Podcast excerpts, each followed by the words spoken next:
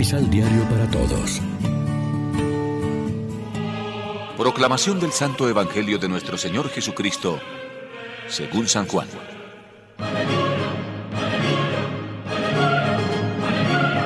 Era invierno, y en Jerusalén se celebraba la fiesta conmemorativa de la dedicación del templo.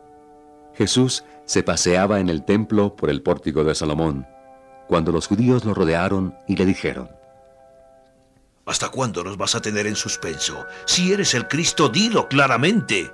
Jesús les respondió, Ya se lo he dicho, pero ustedes no creen.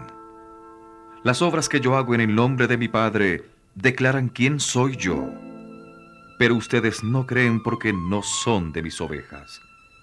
Mis ovejas conocen mi voz y yo las conozco a ellas. Ellas me siguen y yo les doy vida eterna.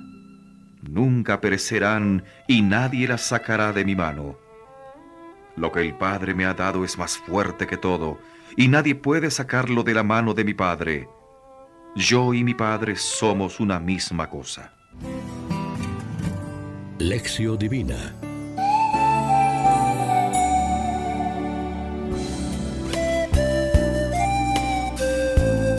Amigos, ¿qué tal?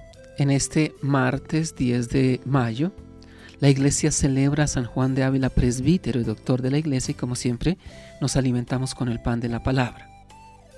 Según Jesús, la pertenencia a su grey no se funda en la raza, sino en la escucha de su voz, en la obediencia de la fe.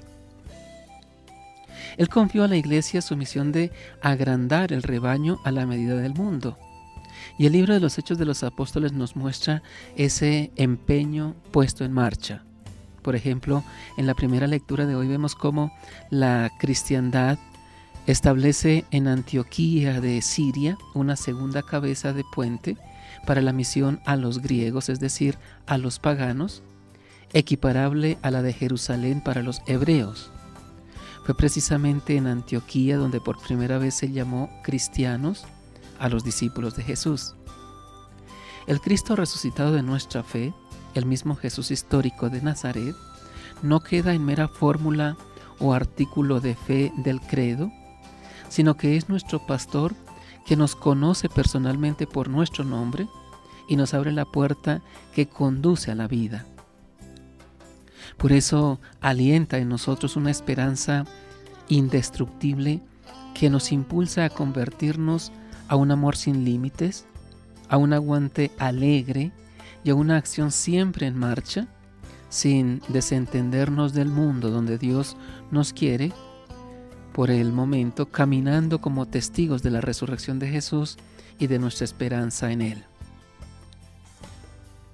La gran oración del creyente, el fundamento de su esperanza, la utopía y el proyecto cristiano que mueven la historia, es el venga a nosotros tu reino, combinando en exacto equilibrio la actividad con la paciente espera. Y abundando en la oración, no olvidemos pedir al Señor que en estos tiempos provea a su pueblo de pastores idóneos que continúen su misión.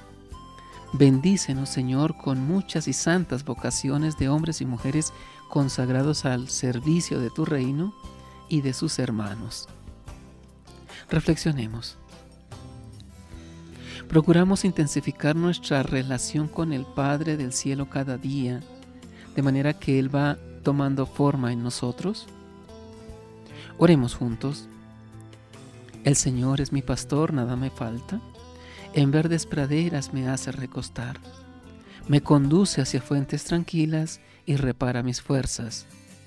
Me guía por el sendero justo, por el honor de su nombre. Aunque camine por cañadas oscuras, nada temo, porque tú vas conmigo, tu vara y tu callado me sosiegan. Salmo 22. María, Reina de los Apóstoles, ruega por nosotros.